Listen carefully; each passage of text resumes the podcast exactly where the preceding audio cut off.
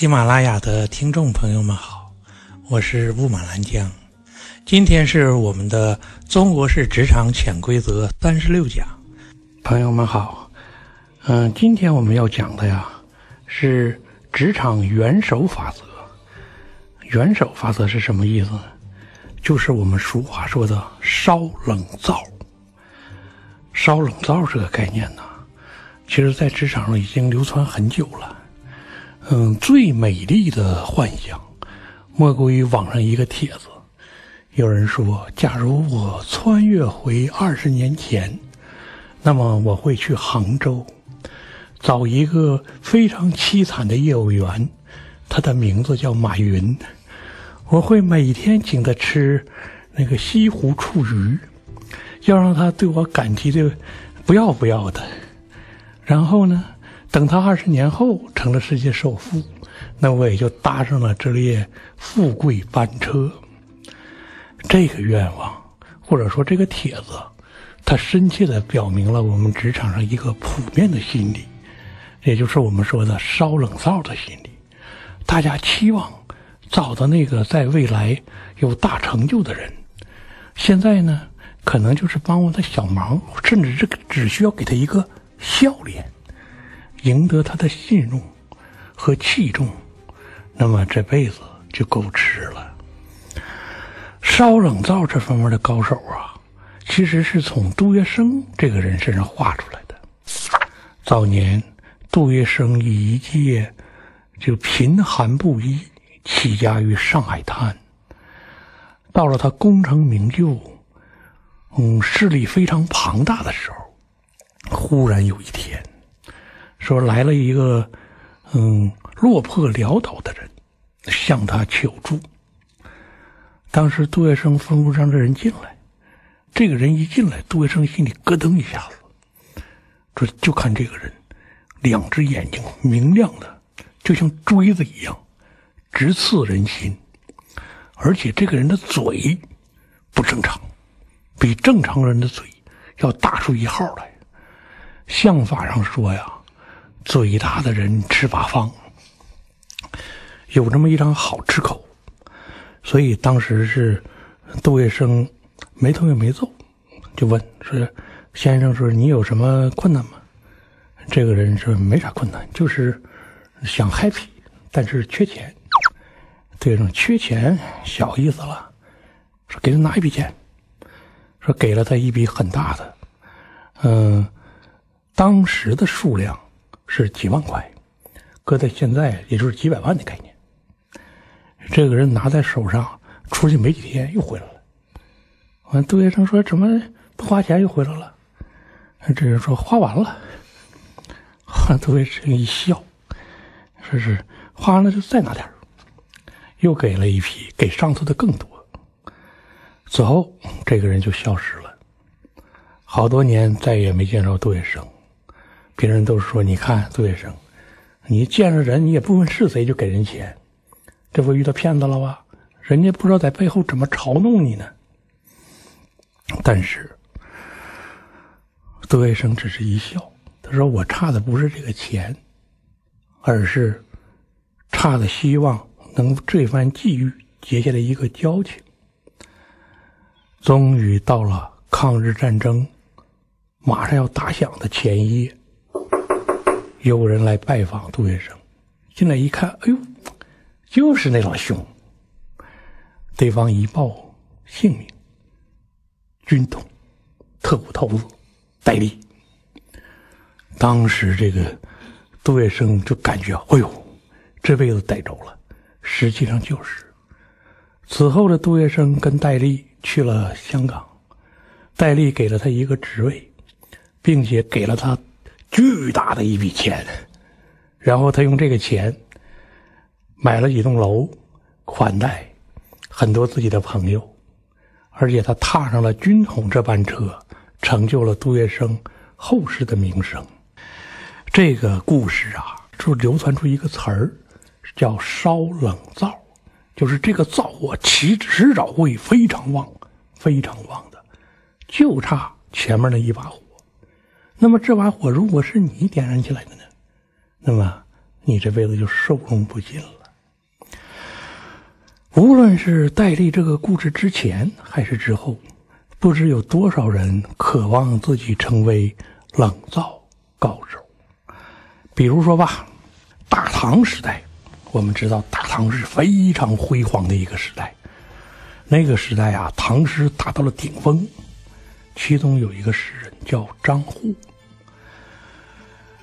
嗯，张祜这个人有多有名呢？他有个朋友叫崔雅，有这么一首诗，就是“太行岭上三尺雪，壮士怀中三尺铁。一朝若遇有心人，出门便与妻儿别。”大伙一听说啊，这首诗好啊，但这首诗说的好像不是烧冷灶耶，说的好像是豪杰志士之心，一点没错。张祜同志就希望自己能够成为这么一个结交天下英雄豪杰的不凡之人，所以他每天沉迷于古老的剑仙之说，并且渴望着自己能有这样的机会。有一天呐，正在家里闷坐，忽然这门咣一声被人推开了，进来一个彪形大汉，布衣、芒鞋，一身风尘仆仆的打扮，脸上的线条好像是刀刻过的一样，一看就是江湖上成名日久的大侠。而且这个大汉手里提着一个皮囊，皮囊往下滴答。滴答滴答滴答血，完了，这个大汉进来一看，说：“请问这是张侠士张祜的府上吗？”这张祜赶紧站起来：“啊，是我是我。”说：“请问您是？”是大汉哈哈哈一笑，顺手把这皮囊一掷，说：“这个里面装的是我仇人的头颅，我追杀了他十年，终于昨天午夜一场恶斗。”死仇受首，真是平生快意之事啊！说这么快意的事，我有故事，你有酒吗？这张祜有有有，赶紧上酒。这酒上来，大汉跟张祜就坐下来开始聊，聊的全是江湖上的恩怨情仇，听得这个张祜心驰神往啊！啊，这辈子能仗剑江湖。解救被恶人绑架的美少女，啊，真是太爽了！聊到最后，突然大汉叹息了一声，他说：“我的仇人已经收手，但是还有一桩心事未了。我还有一个恩人，他曾经在我幼年遇难的时候救过我的命。说是我如果能得十万钱，十万钱倒是多少咱也说不上来，反正是不小的一笔钱吧。”说我若得十万钱，酬谢恩公，那么此后我就把我这剩下的这半辈子的命交给张侠是你了。这张虎啊，不要这，不要这样，不就十万钱，小意思。说完之后，张虎他妈的上哪弄这十万钱去？借吧，凡是认识的人借，往这里借，终于给抽足了，拿过来。这大汉提起钱，掂量掂量。说了一声“有劳”，掉头就走。顷刻间出门，张武追出门去，已经不见人影。哎呀，这张武回来发现不对了，这这个江湖豪客是走了，他这个皮囊还扔在家里呢。这个里面装的可是他仇人的头啊！这个要让官府发现了，好像不太妥当吧？说江湖侠士传说虽然美丽。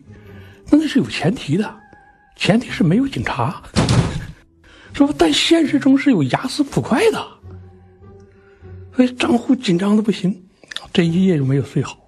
第二天起来继续看着这个皮囊，越看越紧张。到了第三天，说再也下不忍受不下去了，把这皮囊一打开，张户大吃了一惊，猜猜皮囊里装的是什么？一颗猪头。说这个时候啊，张祜才意识到，他遇到了骗子。那个大汉呐，只不过外形长得太像传说中的剑客了。简单说，他碰到演员了。从此啊，张祜就再也不提这些游侠的传说，导致他的诗也写不明白了。这是一个大唐时代的烧冷灶的故事。为什么没烧对呀？因为没有识人的眼光，没有识人的眼光烧冷灶，那可会烧出祸来的。晚清时代啊，有那么一个地方住着一个老头姓费。这个人，他比杜月笙的年代早，他就认为一个人就应该烧冷灶，碰上有这个实力、有潜力的人落难了，你一定要伸手帮他一把。如果你不帮，那么你就可能失去机会。这个费老头自己信奉这个，还每天告诉家人。告诉他们说：“以后你们要注意这个事，要发现这种情况，一定回来告诉我。”所以有一天呢，这个儿媳妇去到河边淘米，忽然发现一个船撞在了岸边，船眼看就要翻，船上的人正喊救命。完了，从远处看，船上的人穿着打扮都很不不平凡，像是做官的人家。这找儿媳妇赶紧回来。告诉老公公，这费老头赶到岸边一看，果然不错，对方应该是一个做官的人，赶紧营救。救上来一问，果然是一个巡抚，上任途中遇险。而且这个巡抚呢，他也姓费。哇呀，这费老头好开心呐！马上把这巡抚一家人扶到自己家，全换上好衣服，好吃好喝好招待。招待好多天之后，又送上一笔钱。这个费巡抚千恩万谢，就去上任去了。费巡抚上任不久之后，费老头家突然来了一帮警察，不，来了一帮捕快，到这儿就声称捉拿江湖大盗，当场给费老头抓走了，下在死牢。当时费老头很惊恐啊，我这辈子除了烧冷灶没干过别的。怎么说我是江湖大盗呢？正在惊心不定，忽然咔啦一声，玉门开了，外面走进一个人来。费老头一看，哎呦，是我救过的那个姓费的巡抚，一点没错，这个地盘正是这个巡抚管理。这个巡抚来到就说：“我看了案卷，发现我的恩公被下在牢中，说我就赶紧赶过来了，说是到底怎么回事？”这费老头见到恩人了，而且又是官嘛，哇，哭成狗，哭成泪人就急忙解释说：“你看我在家里老老实实，也就是碰到外边有人遇难遇难的时候，我帮一把，平生没做过亏心事啊。说不知道为什么把我拿来。”这个巡抚说：“我是看了卷宗的，是几个罪行非常大的强盗，他们都是背靠背的口供。什么叫背靠背背呢？就是隔离起来，每个人自己说自己的。”说他们每个人都在狡辩，替自己遮掩，可是有一个共同点，他们都供认主谋是你。这费老头说：“不是我呀，真的不是我。”这个费巡抚说：“你放心，说你是我的恩人，说我一定把你救出来。说眼下说第我能做的，第一给你牢房换舒服点不让你遭受严刑拷打，不让你受罪。说但是这个案子要翻。”还得需要更多的证据，而这就意味着要花钱，卖房子卖地，凑了钱都交给这个姓费的巡抚。所有的房子也卖了，所有的地也卖了，这个巡抚终于成功的把案子翻了过来。费老师出狱了，出狱之后，费老师越琢磨不对，他说：“我跟那些江湖大盗可能来往都没有，没有任何交集。”为什么他们会异口同声的指控我呢？就用最后一点钱买了酒菜，再回到牢房招待那几个江湖大盗，然后就问说：“几位大哥，你就告诉我，说咱们素不相识，无怨无仇，为什么你们齐心协力的陷害我呀？”那几个大盗呢，吃人的嘴短，吃完之后说：“那个啥，不好意思，其实不是我们想陷害你。”是费巡抚，说你上次不是帮这这个烧冷灶帮人家的忙吗？你把人家带到家，人家一看你家有钱，有房子有地，人家就想要这个，所以人家到任之后就先折磨我们几个，逼着我们承认你是忠猫，我们不承认就会被打死的，所以我们才没办法咬你。哎呀，费老头一听，说都怪我乱烧冷灶啊，结果弄到了家徒四壁。回去之后，费老头越想就越气，就骂自己儿媳妇：“都怪你，你个坏精！说你看着那个船，那个出夫要翻了，翻就翻呗，全淹了才好呢！你回来告我干什么？”这儿媳妇也没犯什么错，本来好好的富裕之家，突然落于贫寒，本来就委屈，又被老头一骂，儿媳妇一怒就上吊了。儿媳妇上吊了，这费老头也是悲愤不已，最后也悬梁自尽了。这个故事啊，你可能看到正经史书上不会有这么说法，但是在相关的文字记录上有大量的这样事件。他替我们揭示了人性的一个不确定的面也告诉我们烧冷灶的几个法则。第一，烧冷灶。是需要眼光的，不是见人就烧。还记得农夫与蛇的故事吗？一个农夫走在路上，看到一条冻僵的蛇，这个农夫就想：我烧个冷灶吧，帮蛇暖和暖和，就把蛇放进怀里。结果呢，这个蛇苏醒了，第一件事就吭哧一口，咬在农农夫的胸脯上。对于蛇来讲，这是蛇的本性，它没做错什么呀。错在什么？错在农夫没有烧冷灶的眼光。不了解人性却想烧冷灶，那是不行的。所以，第一，缺了眼光，你就不要着急烧冷灶了，先把自己眼睛磨砺好。第二个，你要知道人心的复杂性，要足够强大。你比方说，杜月笙。可以烧这个戴笠的冷灶，因为杜月笙本人是一个强大的人。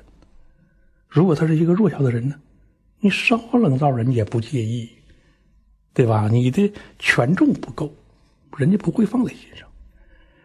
这就第二条，你要做一个足够权重的人，足够重要的人物。第三一个就是不要想到烧冷灶，而要想着。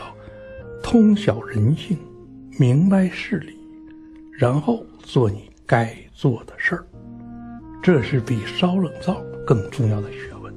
谢谢大家。